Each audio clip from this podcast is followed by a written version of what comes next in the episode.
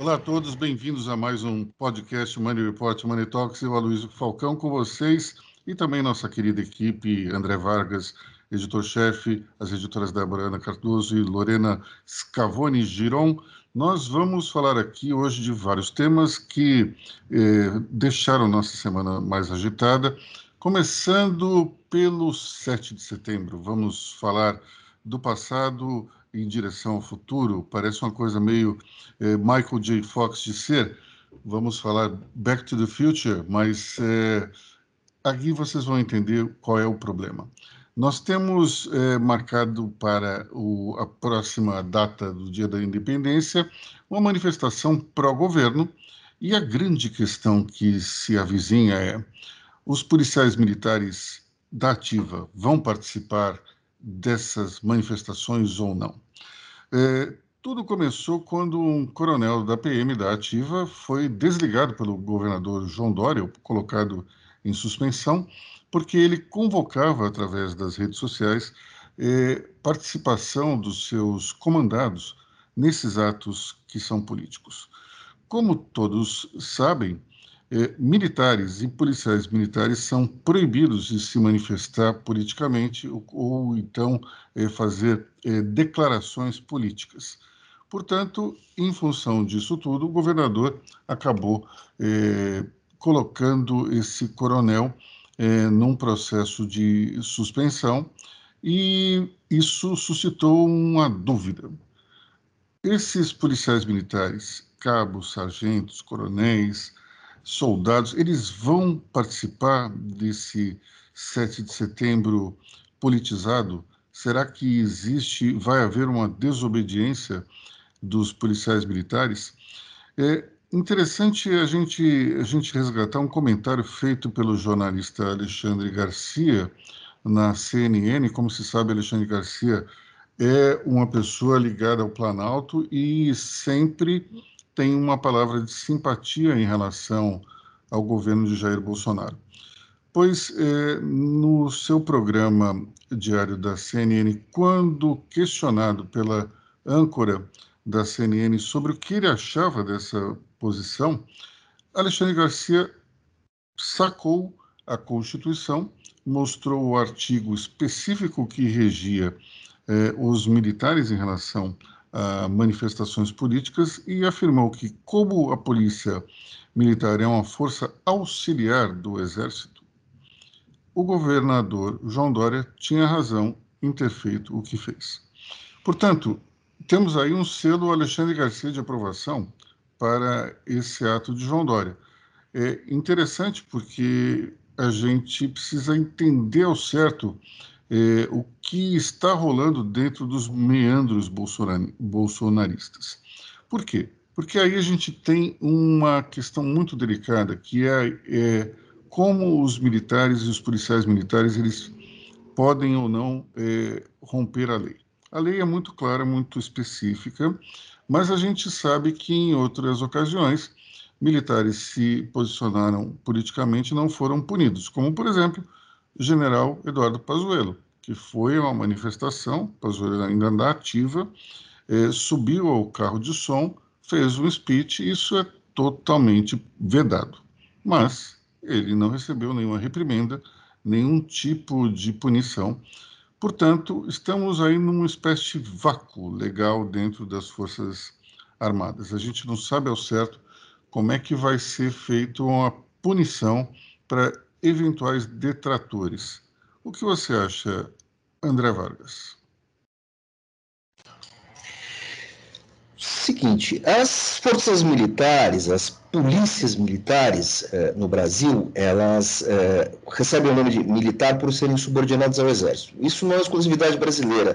A maioria das pessoas não sabe, mas na Itália e na Espanha, as forças policiais uniformizadas, do policiamento ostensivo, elas são forças auxiliares eh, do exército certo? Isso não ocorre nos Estados Unidos, não ocorre na Inglaterra, França. A França tem cinco tipos de polícia uniformizadas. É uma grande confusão, é, bem típica dos franceses. E também na Alemanha. Esse, pessoal não é militarizado. Mas mesmo assim, esses agentes públicos também seguem códigos. Não quer dizer. É, é, Você não vê, nem em filme americano, policial se manifestando politicamente. Ele se manifesta quando vai fazer a campanha para a reeleição dele como xerife, aquelas coisas que a gente vê em filme.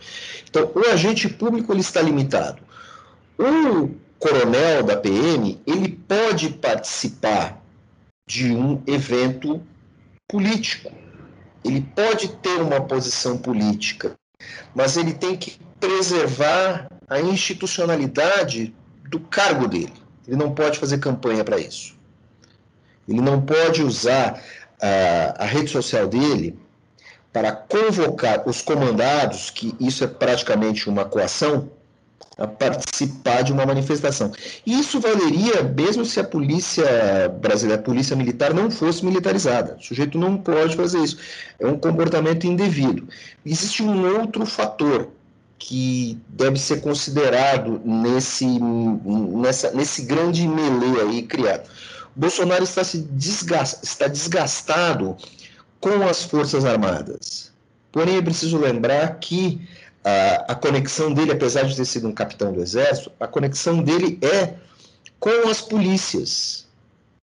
Ele tem muito mais circulação entre esse meio do que com o pessoal de verde oliva, branco e azul marinho porque ele sempre fez aquela campanha do bandido bom é bandido morto, aquele velho discurso meio malufista de eh, vamos botar a rota na rua. Ele tem muito mais conexão com esse pessoal e ele está se valendo da militância que ele encontra junto a este a essa turma. Vale lembrar um episódio um tanto lamentável em que o finado senador Major Olímpio entrou numa base da PM desafiando Dória, uma coisa meio lamentável, assim, ele, o, o, o finado major, morto por, pela Covid, eh, se valeu da posição dele como senador e se valeu do fato de ter sido o major da, da rota e, e da moral que ele tem junto à tropa para tecer ameaças contra Dória, numa crise e, e, e num episódio de, de aproveitamento político. Então, assim, cabe, novamente, a gente pode falar que isso vai ser judicializado. Não vai ser judicializado, já tem lei para isso. Lorena Giron. Então, é, eu queria só adicionar que teve um, um, levantamento feito pelo UOL que mostrou que as redes bolsonaristas estão utilizando essa punição do coronel de São Paulo, da PM, para inflamar a militância, incluindo os policiais. Então, eu acredito que, infelizmente, existe uma grande adesão dentro dos, da polícia, nas diferentes hierarquias, às ideias do Bolsonaro. Eu não sei até que ponto isso pode gerar uma ruptura, né? Mas, do meu ponto de vista, eu vejo que o país vai viver uma guerra institucional até as eleições ou até após as eleições. A gente tem que ficar ligado nisso. Bom, tem um detalhe, eu já vou, já vou passar para o André Vargas. Mas tem um detalhe interessante que a nossa discussão sobre o 7 de setembro, ela deságua em uma outra, que é golpe militar ou golpe de polícias militares. A gente nunca teve um golpe militar de polícias, nunca, pelo menos que eu tenha registro, não tem. Agora, é, os militares vão aceitar uma subordinação às forças das polícias militares, um general de quatro estrelas vai aceitar receber ordens de um coronel PM? É, vamos lá, tem mais um detalhe interessante em relação a tudo isso. É, vocês têm noção de que quando um, um, uma pessoa se torna oficial, na AMAN, por exemplo, ela fez um curso de nível universitário. Ela vai para, ela vai subir na carreira. Quando ela deseja ser coronel, é como se ela estivesse fazendo um mestrado. E depois, quando é, essa, essa mesma pessoa tenta o generalato, é como se ela estivesse fazendo um doutorado. Como a carreira da Polícia Militar termina em coronel, significa, primeiro, que você tem uma diferença hierárquica significativa, mas, fundamentalmente, você tem uma diferença de formação gigantesca porque estamos falando de pessoas que fizeram doutorado contra pessoas que fizeram mestrado. E vamos combinar também que a academia da Polícia Militar está anos luz atrás das academias militares em termos de formação. Portanto, nós já temos aí um, um problema sério, que é de, de não subordinação de uma força que se julga superior à outra. Porém, se somarmos os efetivos de Rio de Janeiro, São Paulo e Minas, nós temos mais soldados do que o exército inteiro. Então, como é que fica se esses três comandantes militares resolverem se rebelar e fizeram uma quartelada contra o exército? É, acho difícil que os generais aceitem uma coisa dessa. E tem um detalhe muito interessante que é o seguinte: apesar de, de haver uma espécie de consenso de que eh, os militares são pessoas limitadas e tal, existe uma grande eh, inteligência dentro do, do Exército, especialmente na questão da espionagem. Portanto, quando, você, quando a gente fala desse golpe todo, já foi tudo mapeado pelo Exército, pela Marinha e pela Força Aérea, no sentido de saber quais são esses militares que estão causando e que podem ser problemáticos. Então, quando se fala em, em um conflito entre o Exército, ou melhor, Forças Armadas e Polícia Militar, a gente não pode deixar de, de levar em consideração que, é, com certeza, a inteligência militar vai entrar e vai criar talvez um fato consumado antes que o problema surge, surja. Eu sempre lembro nessas situações de, do general Ernesto Geisel, que botou o general Silvio. Qual que era o general, André? Silvio Frota, Silvio tio Frota. do nosso grande deputado e ator na aquele segmento cinematográfico de entretenimento adulto, o Alexandre Frota. Pois é. Então, é, Ernesto Geisel, ele demitiu Silvio Frota e convocou imediatamente uma reunião com todos os comandantes do Exército, de maneira que quando o Silvio Frota foi tentar se rebelar e fazer um contragolpe, ele não conseguiu falar com ninguém porque todos estavam no Palácio do Planalto. Então, isso mostra que quando o exército quer, ele, ele consegue abafar qualquer tipo de revolta. É, Débora, você tinha levantado a mão? Olá, olá a todos. É, na verdade, a gente pode analisar isso de outra maneira, que é o seguinte: é novamente o governo, não o governo em si, mas o presidente Jair Bolsonaro e sua base ali mais fervorosa, criando novas crises, né? Você teve a crise do judiciário, você teve a com o judiciário, você teve a crise do judiciário com o legislativo na questão é, do impeachment do, do ministro Alexandre de Moraes, que já não vai mais rolar, que a gente já vai falar disso no próximo bloco. E agora nós temos essa crise entre polícias e, e a questão da força policial com os militares que não existia.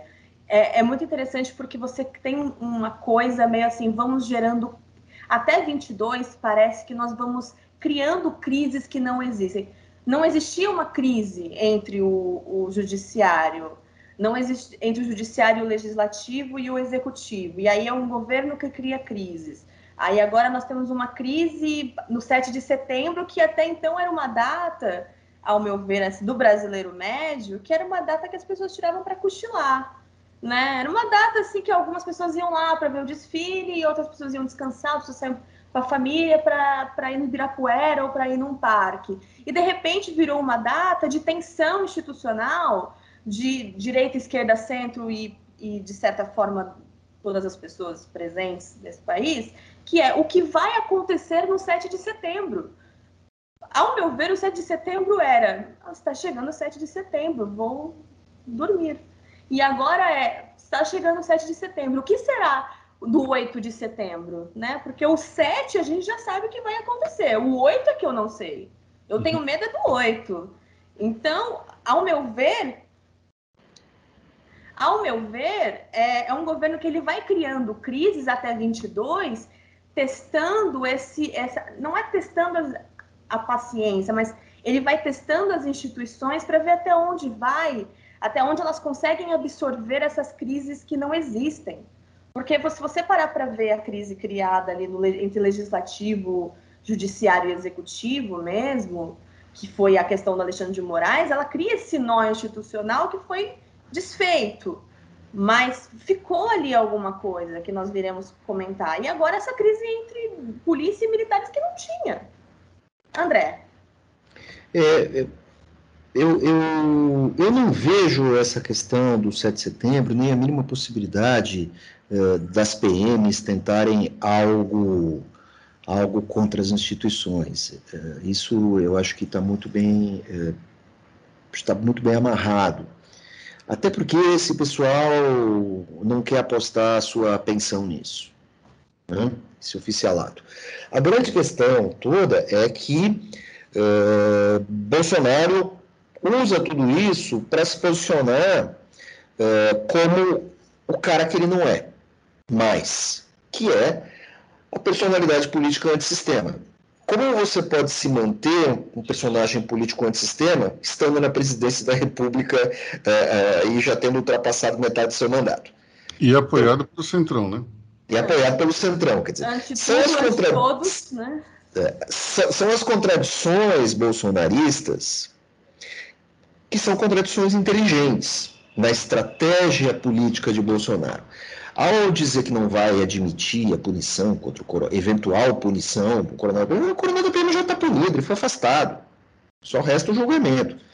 É, ele fica tentando criar algum mártir político ali, alguma vítima política dessa história. Para quê? Para angariar força. eu acho que nós não teremos um 7 de setembro dos cristais no Brasil. Não, jamais. Não é, não é, esse, não é esse o objetivo. O objetivo é só tentar manter a temperatura alta. Eu, eu, eu, sou um, um, um, analiso as coisas assim, eu tenho uma tendência a, a, a, criticar o Dória muitas vezes.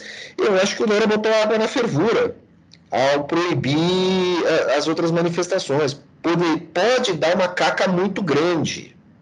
Pode dar uma caca muito grande. Porque tem maluco de tudo quanto é lado. É, o Dória ele ceifou na raiz, né? Não vai ter, acabou. Ele é. e, como ele é, e ele é o comandante da PM. Eu, eu acho inteligente da parte dele. Acho até que ele ganha tempo para avaliar a situação. E, e, essas manifestações não vão ocorrer só em São Paulo, vão ocorrer em todo o Brasil. É, é mais uma vez a, a, o presidente, na figura da presidência da República, se apoderando de símbolos e datas pátrias, como ele fez com a bandeira, a camisa da CBF e tal, para eh, se promover politicamente. Eu não sei se, eh, ninguém falou disso ainda, não sei se isso não pode ser configurado em algum momento como propaganda eleitoral antecipada. Ele já fez isso no Rio Grande do ah, Norte. Ele já fez isso. Então, assim, pode ser que tenha uma armadilha para o presidente ali na frente. Resta saber como ele vai se comportar se ele vai para os braços do povo ou se ele vai ficar institucionalmente ali no, no, no palanquezinho do palácio. É só, é assim, gostaria de dizer que é só isso, mas não é só isso, tem, tem muita coisa envolvida. Novamente, o patriotismo reverso. Mas tem, tem um, um, outro aspecto que é o seguinte: nós vamos ter uma aparente contradição porque haverá muita gente nas ruas. Isso, para mim, é inevitável. Só que nós temos uma pesquisa é, recente que mostra que há uma queda ainda maior na popularidade do presidente. Então, vai ser um tanto quanto interessante perceber que, é, apesar de com aprovação em descenso, o presidente ainda vai reunir bastante gente nas ruas. Quem tem 20% de aprovação e tem uma militância ativa, num país como o Brasil, bota milhões na rua. A esquerda também tem esse, esse essa capacidade. É, a única coisa que, que, que é, eu não gostaria, que eu não quero, que eu temo verdadeiramente, não é uma ruptura institucional. Não acho que isso vai acontecer. Eu acho que Bolsonaro tem a força para isso e nem queira isso. Né?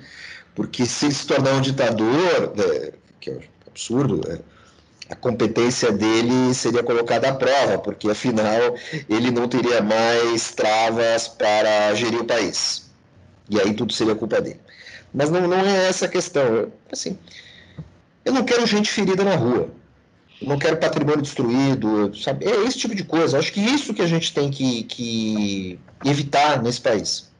Ontem, é, conversando com alguns manter... amigos, eles falavam sobre a possibilidade de esse 7 de setembro acabar é, descambando para violência gratuita e até lembraram da invasão do Capitólio é, ali depois da derrota de Donald Trump. O que eu acredito em relação a isso é que são situações muito diferentes. Primeiro, porque naquele instante da, da invasão do Capitólio, Capitólio é um lugar grande, complicadíssimo de, de se, é, digamos, fazer uma vigilância. Agora, o STF não é exatamente um prédio muito grande, não. É pequenininho. É, e você está ali numa situação em que ele está absolutamente aberto. Você tem ali as entradas, o Capitólio é um mundo comparado ao STF. Então, não acho que vai haver alguma coisa. Se houver, vai ser rapidamente é, resolvida. Ao contrário do que aconteceu no, no Capitólio, que foi um, um, show de horrores. Né?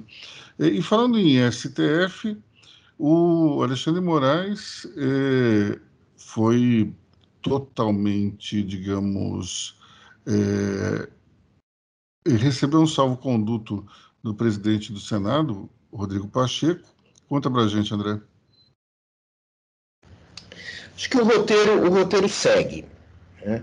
Bolsonaro tentou impedir, por, do, por, do, por dois métodos, Bolsonaro tentou impedir as investigações conduzidas, o um inquérito conduzido pelo ministro Alexandre de Moraes. Eu acho que Bolsonaro não está derrotado nessa história ainda. Mas o presidente do Senado não quis briga com o STF e derrubou uh, a proposta de abertura de um inquérito para o impeachment do ministro. Bolsonaro foi derrotado e existem, existe um outro pedido de Bolsonaro junto ao STF que ele, é, ele questiona a constitucionalidade das ações conduzidas pelo ministro. Esse pedido, né, esse pedido ainda está em julgamento. Mesmo se for derrubado, eventualmente no futuro se Alexandre de Moraes fizer alguma besteira, ele pode virar o Sérgio Moro da vez. Isso não está descartado. Agora, a, a, a semana foi boa, porque a, a tese do impeachment foi derrubada, mas a, a a análise da ação junto ao STF permanece, ou seja, segue a regra do jogo. Eh, o Aras foi reconduzido ao cargo, o, engaveta, o, o, novo engavetador. Podemos criticar o que for, mas é, é, esse processo esse processo andou. E, e, no meio de tudo isso, algumas coisas muito boas foram aprovadas e passaram batidas, porque o suco de Brasil é muito denso e atrapalha a nossa visão. O principal foi a questão da autonomia do BC. E um detalhe que saiu batido foi aprovado aos 45 do segundo tempo, foi sancionado pelo Bolsonaro aos 45 do segundo tempo ontem, a nova MP das empresas, que desburocratiza a vida de uma maneira é, é, soberba no Brasil. Ainda não dá para analisar os resultados disso. Ou seja, no meio de tudo isso, algumas coisas estão andando. Me parece que é, é talvez a, a, essas sejam as heranças é, de um primeiro governo Bolsonaro. Você, tava, você estava, estava militando no jornalismo, Aloysio, quando o Collor eh, acabou com algumas reservas de mercado, de início ninguém deu bola. E depois isso ficou como uma herança positiva. O governo Collor foi tão ruim que a gente só foi perceber o lado, as coisas boas que ele fez mais tarde. Talvez esses detalhes uh, passem a dar resultado positivo para o mundo dos negócios, para a economia, para o emprego, para a geração de riqueza, uh, no futuro a médio prazo. Só que nessa grande confusão de 7 de setembro, de impeachment, de fake news, isso passou batido. É uma pena. É uma pena, deveria ser celebrado. Em relação a boas notícias, nós tivemos também a confirmação da autonomia do Banco Central, né? Isso foi algo interessante. Agora, muitas pessoas perguntaram, mas por que diabos o STF tinha que se meter nesse assunto? É, de novo, insuflando aquela discussão de que se judicializa tudo aqui no Brasil.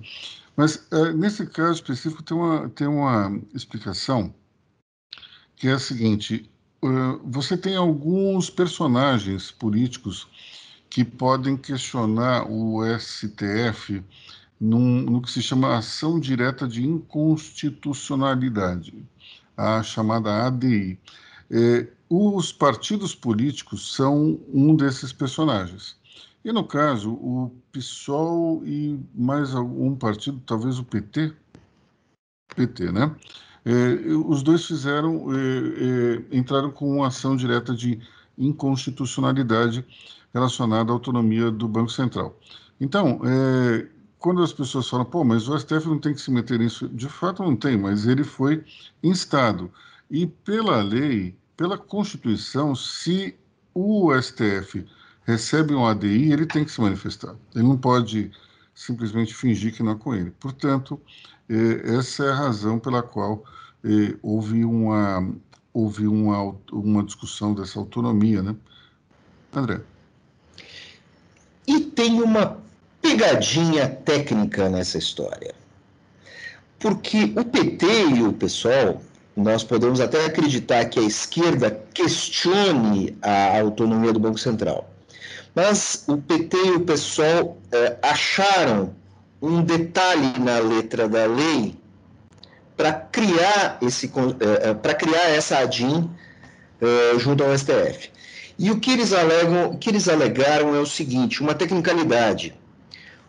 Como o Banco Central está sob a égide do executivo e a proposta de autonomia do Banco Central veio do legislativo, e essa proposta de autonomia do Banco Central, entre os seus itens, está a, a, a questão da, da convocação do presidente dos diretores do BC e a sua dispensa. Certo? Você tem ali é, um mecanismo para isso. Como isso é, é uma competência do executivo, deveria ser lançado por medida, é, por medida ou por uma proposta do executivo e não do legislativo. Foi toda essa questão, toda essa querela é fruto de uma tecnicalidade que o ministro Lewandowski concordou com a tese da esquerda, mas ele concordou tecnicamente. E isso foi derrubado. Porque, na verdade, o que você só precisa? Você precisa de pegar o mesmo pacote, o executivo assinar, mandar de volta e aquilo ser admitido. Para matar tempo, o STF cancelou a tese do Lewandowski. É isso. Débora. Tem um detalhe nesse seu detalhe, Vargas, porque durante o evento do Expert XP, o ministro Fux falou que, na verdade, já tinha, tinha um texto do legislativo e tinha um e texto do executivo. Que eram então, iguais. esses que eram praticamente iguais. Então, eles aglutinaram esse texto. Então, meio que as ideias eram competentes. Então, tava, então não havia essa, essa questão técnica. E tanto que a Constituição ela garante que o sistema financeiro ele é, ele já era autônomo. Então a independência, a autonomia do BC, ela meio que é só assim, você vai deixar o órgão independente, mas a, o sistema financeiro ele já era independente, de certa forma, garantido pela Constituição. Então meio que você não está tipo fazendo nada contra aquilo que a Constituição já preza. Então ele, ele explicou bastante coisa técnica durante o evento, foi super legal.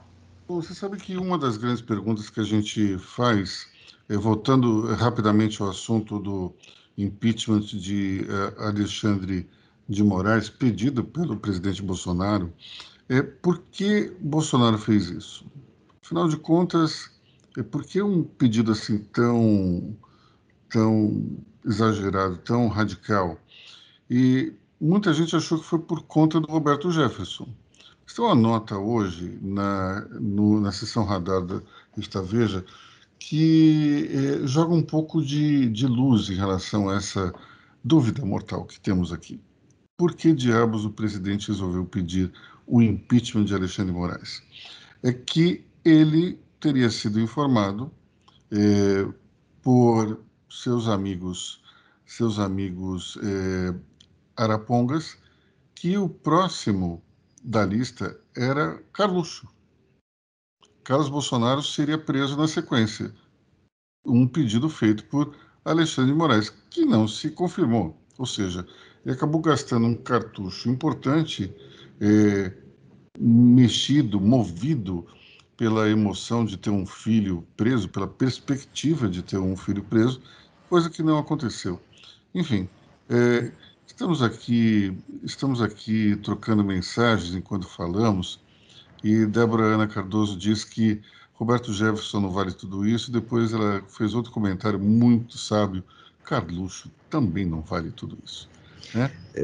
Nessa guerra política, podemos supor, e apenas supor, que Bolsonaro foi trucado por uma desinformação? Não teria sido a primeira vez, né? É, o general Santos Cruz foi demitido em cima de uma fake news, não foi isso? Era um áudio que se atribuía a ele falando mal de Bolsonaro, mas depois se comprovou que a voz não era dele. Gente, um relatório do TCU de WhatsApp foi parar na CPI. Vocês querem realmente falar de desinformação do Bolsonaro? Ou seja, o, o que deveria ser, digamos, uma exceção acaba se tornando uma regra. Eu acho que o Bolsonaro deveria contratar um checador de informação para poder começar a governar esse país, porque, olha, tá complicado. Não precisava ser um checador de informação, um estagiário de jornalismo fazia isso facinho. olha, na verdade, já existe uma agência de checagem de informação trabalhando para o governo. O nome é, é Agência Brasileira de Inteligência ou Informação? Inteligência. É, é, mas a é, galera. Não, tá inteligência. Vamos, vamos voltar para a informação, porque inteligência tá, fica meio ruim, né? É, só galera, nos, só nos currículos dos ministros já deu para ver que de inteligência ali não tem nada, né? Nossa, mas ficou só no nome, né? Propaganda enganosa. Bom, vamos falar da pandemia. Temos aí alguns assuntos interessantes. A começar pelo nosso prefeito de São Paulo, muito impulsivo. Quem vai falar sobre esse assunto? Débora, você fala? Pois é, gente, o que, que aconteceu essa semana? O, o prefeito de São Paulo, Ricardo Nunes, muito impulsivo esse prefeito aqui da, da, capital paulista, lançou uma grande ideia. Ele teve uma brilhante ideia. Gente, vai ter passaporte de vacina para entrar no comércio, para entrar nos eventos, para entrar em todos os lugares. Tá? Se você não está vacinado, você não pode ir para o shopping. Até aí você pensa o seguinte, sensato, né? Vamos impedir a cepa delta, vamos impedir a cepa, a, a cepa gama e todo o alfabeto possível. Porém, entretanto, todavia, tem um detalhe aí, que, que são as faixas etárias que ainda não foram contempladas pela vacinação. E as pessoas que não podem vacinar por outras questões, ou que não puderam ainda, enfim. Existem muitas questões ainda que estão a vacinação ainda está em curso. E crianças, por exemplo, de 12 anos, ainda não estão sendo vacinadas. Ou seja, se você vai para o shopping com o seu filho, vai deixar ele onde? Na, no estacionamento, parado? Como é que você faz para entrar com essa criança dentro do shopping? Você não entra, né? Você fala assim, filho, ó, você fica aqui, eu vou entrar lá e eu já volto. Aí você vai lá no cinema, come pipoca, faz suas compras, linda, maravilhosa. Você volta, pega a criança e vai embora, porque você não tem como resolver esse problema. Tem então, um desafio ainda maior, Débora. Qual é? você, é? Você que não tem ainda filhos. Não. Mas André, André vai entender perfeitamente o que eu estou querendo dizer. Imagine o que seria convencer uma criança de que ela não pode entrar no McDonald's. Eu defendo a instalação de piscinas de álcool gel eh, nos shoppings. Você deixa do lado do shopping no ponto de ônibus e você joga a criança lá dentro e você vai fazer o que você tem que fazer. Aloysio, seria eu sou a criança de 12 anos que quer entrar no McDonald's. Você sabe que eu acho que o shopping podia fazer um. Sabe aquele. Sabe o Lava Rápido? Aquele app que fica jogando, jogando detergente, depois jogando no, água. Em todo mundo. Podia fazer um desses aí eu no shopping, pessoal. Falavam que no metrô de Osasco. o álcool gel até na tua alma. Na é verdade, resolve o problema. Vai lá, falavam que, falavam que no motor de Osasco estavam fazendo isso. Cada um que entrasse é, tomava banho de álcool. Nossa, sim, metrô de Osasco. Era incrível. Osasco tem. Depois você parava na plataforma, você fumava um cigarro. completamente esterilizado. Caraca, Osasco tem eu, álcool. eu conheço uma mulher que tomou um banho de, de álcool. Você sabe como é que foi a situação? É, logo que, que daquela primeira vez que voltou ao normal, mais ou menos, as pessoas aí teve um, uma reunião social e eu tenho um amigo que ele é ele é uma pessoa muito, como é que eu posso dizer, muito calorosa. Então todo mundo dando soquinho, cotovelinho, e daí ele foi lá e abraçava todo mundo. Aí veio a mulher de um amigo nosso, que é a pessoa mais medrosa da face da terra, e ela estava assim dando tchau de longe, ela nem chegava perto para dar o soquinho. Mas não é que o rapaz foi lá, abraçou, beijou. Eu só vi a mulher ficando branca, ela entrou no banheiro e ficou lá uns 15 minutos. Aí ela voltou cheirando álcool gel, mas até. Ou seja, ela tomou um banho de álcool gel. Meu Deus. Enfim, nós entramos em, em contato com, com a Prefeitura de São Paulo e descobrimos que a Prefeitura de São Paulo, quer dizer, o prefe... a Prefeitura ainda não tinha nenhum protocolo para isso. Ou seja, se você eles iam implantar um, essa ideia brilhante e, e, super incrível sem ter um protocolo. E aí, tanto que no mesmo dia, o prefeito teve que voltar atrás. Tipo, não, não é isso que eu quis dizer, sabe? Tipo, não é mais obrigatória, é a sugestão, entendeu? Porque a minha ideia brilhante não é tão brilhante assim. Ó, eu, Alecrim Dourado, que nasci no campo, eu, Ricardo Nunes. Parabéns, prefeito. É assim que você vai gerir a cidade, essa cidade gigantesca aqui, viu? Bom, Tendo ideias, ideias brilhantes sem ideias protocolo brilhantes, numa pandemia. Ideias brilhantes sem protocolo também não são novidade aqui. O, o, o falecido prefeito Bruno Covas, que Deus o tenha, também tomou algumas decisões absolutamente estapafúrdias durante a pandemia. Eu acho que é ansiedade. Eu tenho essa teoria. Eu acho que uh, os prefeitos de São Paulo sofrem de crise de ansiedade, falam, eu tenho que resolver. E aí eu eles... acredito, eu acredito que eles se espelham muito no que está acontecendo fora, né, do Brasil. Eles pegam, por exemplo, ah, em Nova York eles estão dando uh, essas carteirinhas, então também vamos fazer isso. Só que aí eles não, não comparam que aqui estava muito pior. Ô, Lorena, eu, eu até concordo com você em relação a esse fato específico. Agora, e algo que é extremamente brasileiro, como o rodízio de veículos. Hum. Lembra aquela maluquice do Bruno Covas de inventar um rodízio dia sim, dia não? E que daí, de repente, as pessoas passaram a circular mais do que circulavam? Porque, afinal de contas, só tem um dia sim, um dia não para sair, aí, mesmo que você não precisasse sair, você sair, porque vai saber o que pode acontecer no dia de amanhã. Vai que, né? Vai que. Todo mundo sai então, correndo. E reduzir o número de ônibus também, isso foi uma maluquice. Você, você colocou mais gente dentro de um é. ônibus só. André. Eu vou voltar a, a, um, a um aspecto a, um aspecto da, da pandemia que eu sempre falo e que está bem fora do nosso espectro. Fora do espectro do nosso público e fora do espectro de todos nós aqui. Certo? É, o principal disseminador de, de Covid em São Paulo é o transporte público, porque é lá que as pessoas ficam aglomeradas. E, e outro detalhe, o prefeito, é, essa tese furada do prefeito, é, ele dizia que locais de permanência temporária, o uso, a aplicação do protocolo de, de, de, de não era obrigatório. Agora, as pessoas, é, a contaminação pode se dar em segundos. Então, é uma tese, é uma tese roubada, que assim, uma roubada. Ele inventou de ter uma ideia, e com essa questão de rede social, o sujeito, o, o, o governante, ele não tem um assessor veterano do lado, que a hora que o. Antigamente o prefeito tinha uma ideia genial, ele tinha que sair da sala dele, passava na sala da secretária, avisar não sei o quê, convocar uma reunião. Nesse meio tempo a temperatura baixa.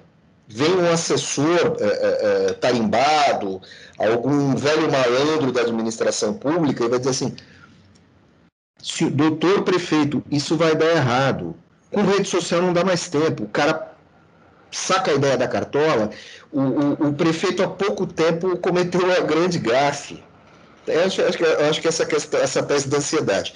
Ele estava no trânsito e ele postou um vídeo no Instagram, dirigindo. teve uma ideia e publicou, que está acostumado com a rede social. Porque o prefeito, o atual, o, o, prefeito de São Paulo é um cara que vem do legislativo. O legislativo é um cara que está em contato com o seu público a toda hora. Faz parte da atividade dele. Agora, quando você está no executivo, tem uma certa liturgia do poder. Você tem que parar para pensar um pouco. Não pode falar qualquer coisa. Não pode, como se fala agora, não pode ser qualquer fita. E aí ele pagou esse mico, todo mundo criticou, ele teve que recuar pedir desculpas. Desgasta, desgasta, se perde tempo num país onde a gente não pode perder tempo. Débora.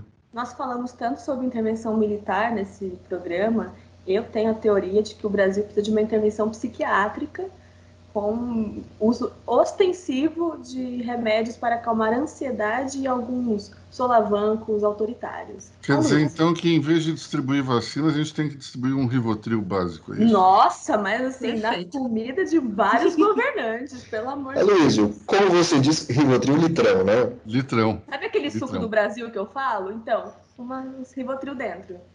Sabe, sabe, aquelas garrafas que tem nos Estados Unidos que é, é uma Coca-Cola 3 litros, que aqui não tem ainda. É o, praticamente um galão de Rivotril, não é nem litrão, Rivotril galão. Bom, é, continuando a falar sobre a pandemia, teremos é, terceira dose para maiores de quantos anos? Para maiores, é, na verdade não são nem maiores, já estão encolhendo. É, maiores de 70 anos e pessoas com comorbidades. Acho uma excelente iniciativa, estava mais do que na hora de ser discutido, só que também é, provavelmente vai dar uma encavalada, porque tem a ver com o final da segunda dose no Brasil. É, o bom de tudo isso é que esse processo vai demorar, mas ele já foi definido.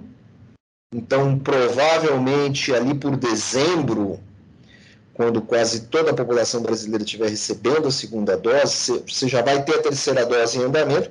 E para contribuir mais ainda nisso, nós temos as discussões de mistura de vacinas.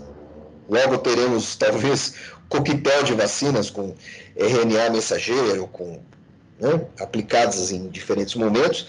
É, você tem a questão de que o intervalo das doses foi reduzido de 12 para 8 semanas para a Pfizer e para a AstraZeneca. E temos a excelente notícia de que um laboratório brasileiro vai fabricar a Pfizer aqui no Brasil para distribuir para o Brasil e para a América Latina.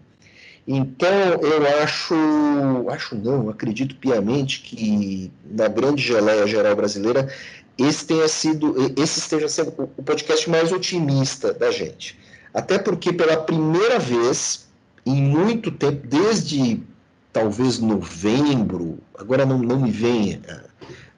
A quantidade de pessoas infectadas e identificadas com a doença no Brasil está abaixo de 500 mil. E a quantidade de óbitos tem diminuído. Agora, logo, logo, eu acredito que nós vamos poder voltar a discutir aquela questão da cauda longa. Lembra, Luísio? Se falava uhum. que nós não teríamos segunda onda, teríamos uma cauda longa. Como fizemos tudo errado, Tivemos segunda onda, um prenúncio de terceira onda e agora já está se falando, talvez, da possibilidade de uma cauda longa até acabar a pandemia, que deve acontecer Bom, em algum momento em 2022. Bom, a semana eu perguntei especificamente para o governador João Dória se haveria aí mais uma onda e ele disse que eu estava sendo muito é, pessimista, que não haveria mais ondas, enfim. O que, é que vocês acham? Teremos ou não teremos? Lorena. É, eu queria perguntar para vocês o que se define uma, o fim de uma onda? O fim de uma onda, geralmente é quando o mar fica flat, assim, né? Acabou a onda.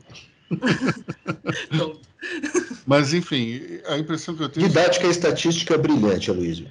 Mas a, a, eu acho que do ponto de vista numérico é você ter, você não ter mais uma lotação nos leitos hospitalares, especialmente na UTI. Porque a gente tem que entender o seguinte: todas as medidas que foram feitas é, não foram necessariamente para salvar vidas, foram tomadas para se preservar a integridade do sistema de saúde. Então, do ponto de vista, talvez, é, logístico da crise, eu imagino que a onda se dá quando você tem uma lotação e ela se vai, ela vai embora quando você, essa lotação deixa de existir. Não necessariamente eh, tem a ver com o contágio, mas isso é minha opinião pessoal. Tenho certeza que os médicos não devem concordar comigo, André.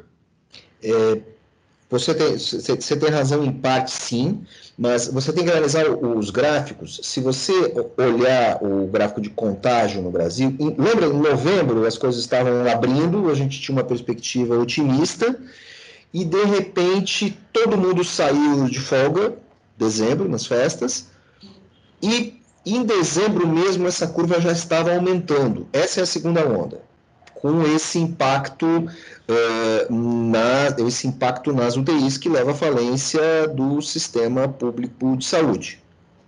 Essa, essa é a questão. Agora nós devemos ter uma, uma segunda onda. E as pessoas falam muito de ah, a pandemia vai acabar.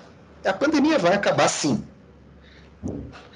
Agora, o novo coronavírus, ele não vai acabar.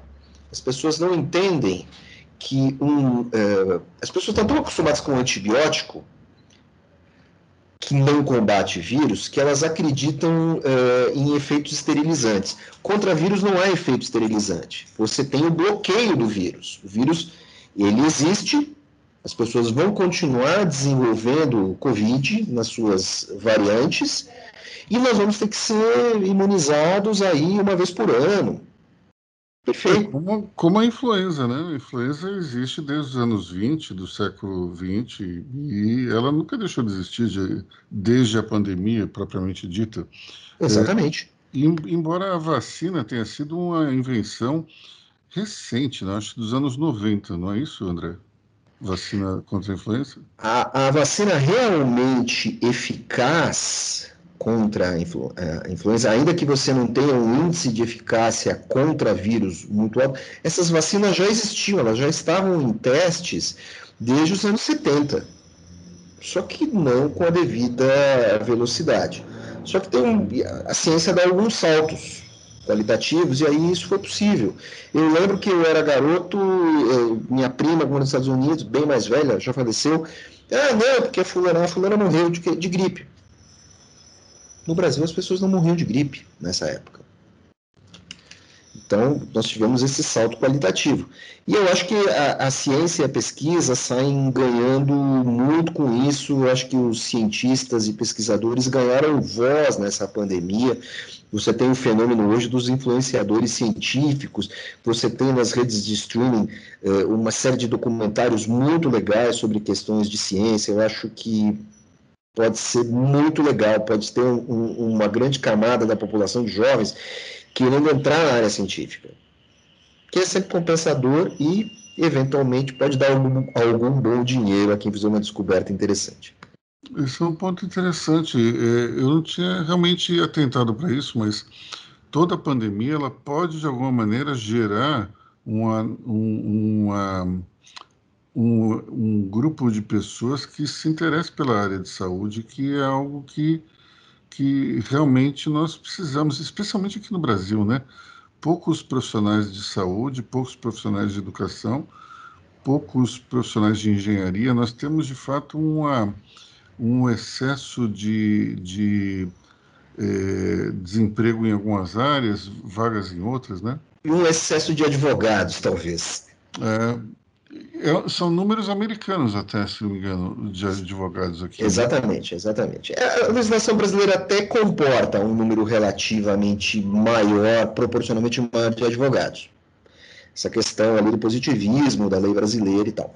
Mas eu acho que essa, essa questão do interesse pela ciência, ela chamou atenção quando eu trabalhava na Isto É, e um colega, inclusive, é, que é, o Vicente Vilardaga, eu não sei nem se ele chegou a escrever essa matéria, mas ele observou o seguinte, que com toda aquela questão da, dos ataques à educação, método Paulo Freire, é, tal, havia aumentado de um ano para o outro sensivelmente o interesse de jovens em fazer vestibular para a filosofia.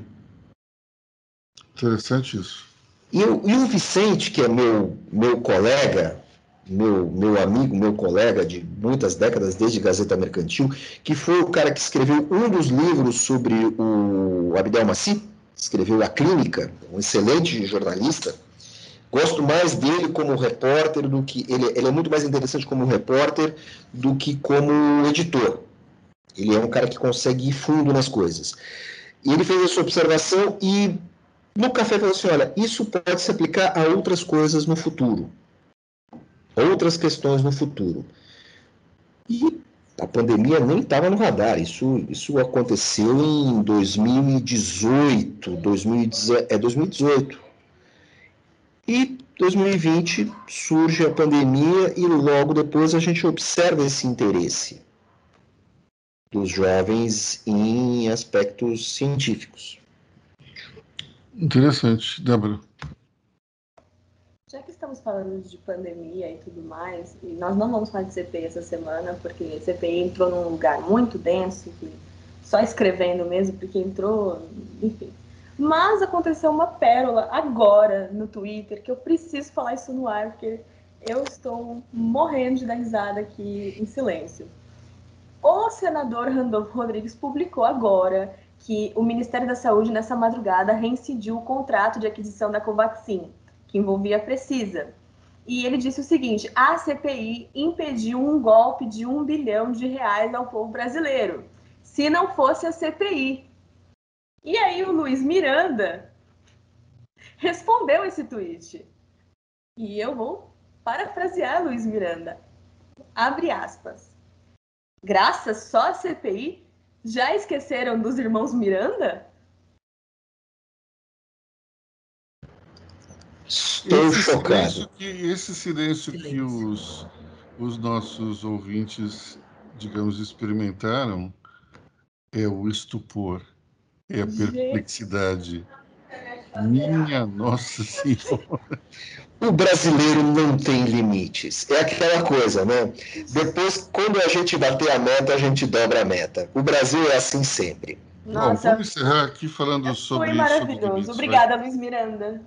Vamos falar então sobre. Só um, um breve comentário aqui, já que a gente está falando sobre brasileiros que não têm limites. Só encerrando para falar do golpe do Pix. Isso é uma coisa impressionante, né? O Banco Central vai lá, inventa uma maneira incrível de você é, fazer transferências de dinheiro instantâneas, custos muito mais baixos, e daí os bandidos resolvem amplificar a sua rede de crimes e daí o número de sequestros relâmpagos na cidade de São Paulo aumentou essa semana em 40%. E qual que é o golpe? O sujeito vai lá e faz você é, executar um Pix do seu celular para a conta dele.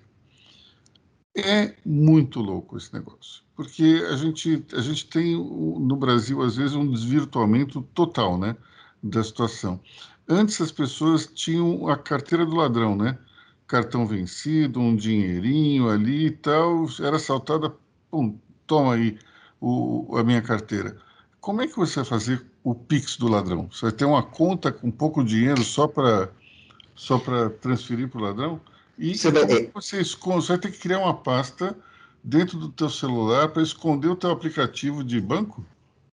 Não, você deixa essa conta no celular do ladrão, porque você fica com seu iPhone guardado e você tem um celular mais barato com a conta Pix do ladrão.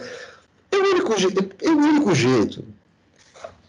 Da contravenção do jogo do bicho ao sequestro relâmpago, tudo que você pode fazer com o Pix. Né, André Vargas? Exatamente. Olha, o interminável suco de Brasil. O nosso podcast deveria se chamar Suco de Brasil. Suco de Brasil. Exatamente. Brazilian Juice. Nossa, isso é perfeito. Muito bom. Um patrocínio, Bom, imagina. Tá vendo só? Sucos Maguari. Tang. Tang. É, tá, eu diria que tá mais para Tang, né? Eu acho. Que hoje faz mais mal. Bom, nós já passamos de uma hora da nossa transmissão e vamos parando por aqui. Eu, Aloysio Falcão, desejando um excelente fim de semana para todos. Tchau, pessoal. Até semana que vem. Tchau, pessoal. Até semana que vem. Avisando que eu não estou de plantão essa semana, só semana que vem. Tchau, tchau, ouvintes. Até semana que vem. Tchau, pessoal. Até semana que vem.